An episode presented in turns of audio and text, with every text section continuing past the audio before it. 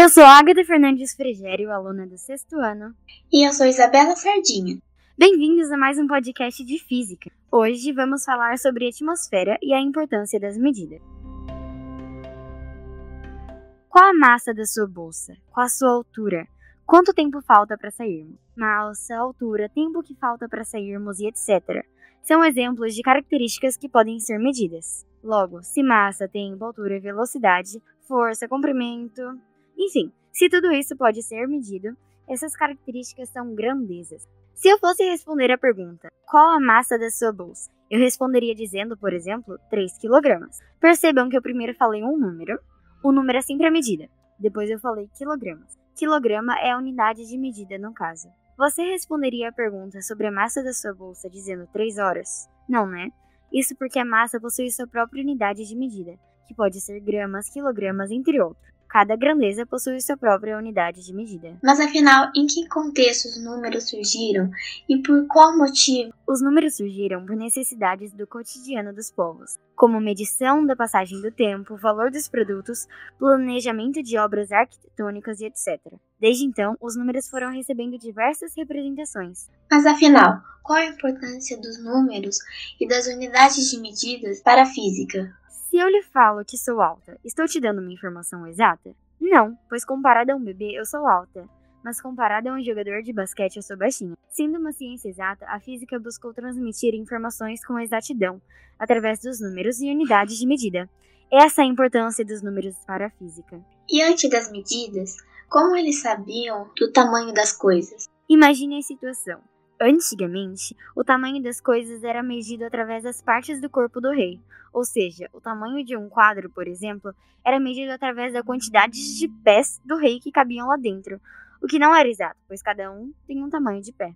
Foi criado então, em 1960, o Sistema Internacional de Unidades. Ele visava aumentar o compreendimento científico entre os diferentes povos. Assim, todos os povos usariam a mesma unidade de medida para se referirem às grandezas. No Sistema Internacional de Unidades, as unidades de medida estabelecidas foram metro para comprimento, Kelvin para temperatura, segundo para tempo, quilograma para massa, ampere para intensidade de corrente elétrica, candel para intensidade luminosa e mol para quantidade de matéria. Precisa saber isso para a prova?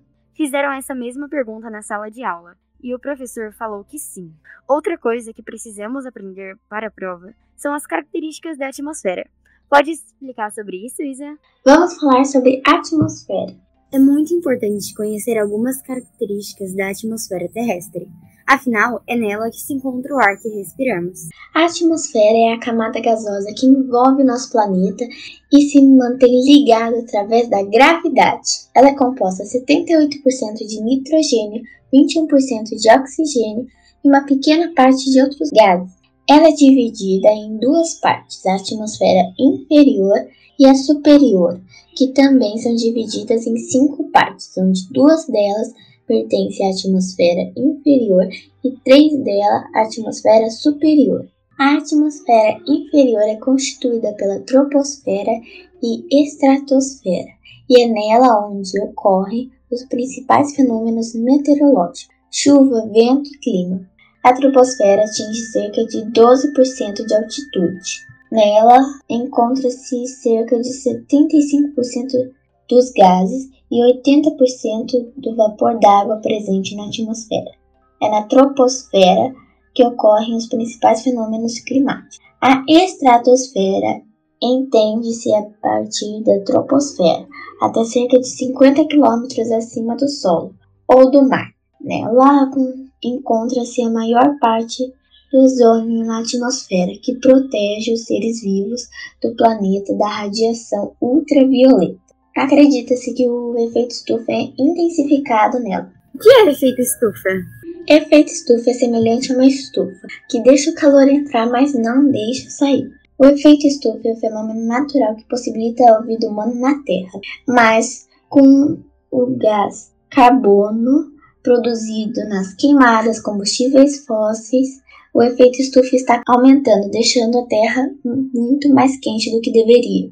A atmosfera superior. A atmosfera superior é constituída pela mesosfera, termosfera e exosfera. estende-se de uma altitude de 50 km em relação ao nível do mar. A mesosfera é a camada situada entre 50 e 80 km de altitude. A temperatura é muito baixa. Funciona como uma película, protegendo a Terra dos meteoros. A termosfera tem a temperatura de alto valor por causa da absorção de parcelas da radiação solar. A exosfera é a camada de transição entre a atmosfera e o espaço sideral, e partindo da altitude de 600 km até o término da atmosfera. Obrigada então pela atenção. Até mais. Tchau.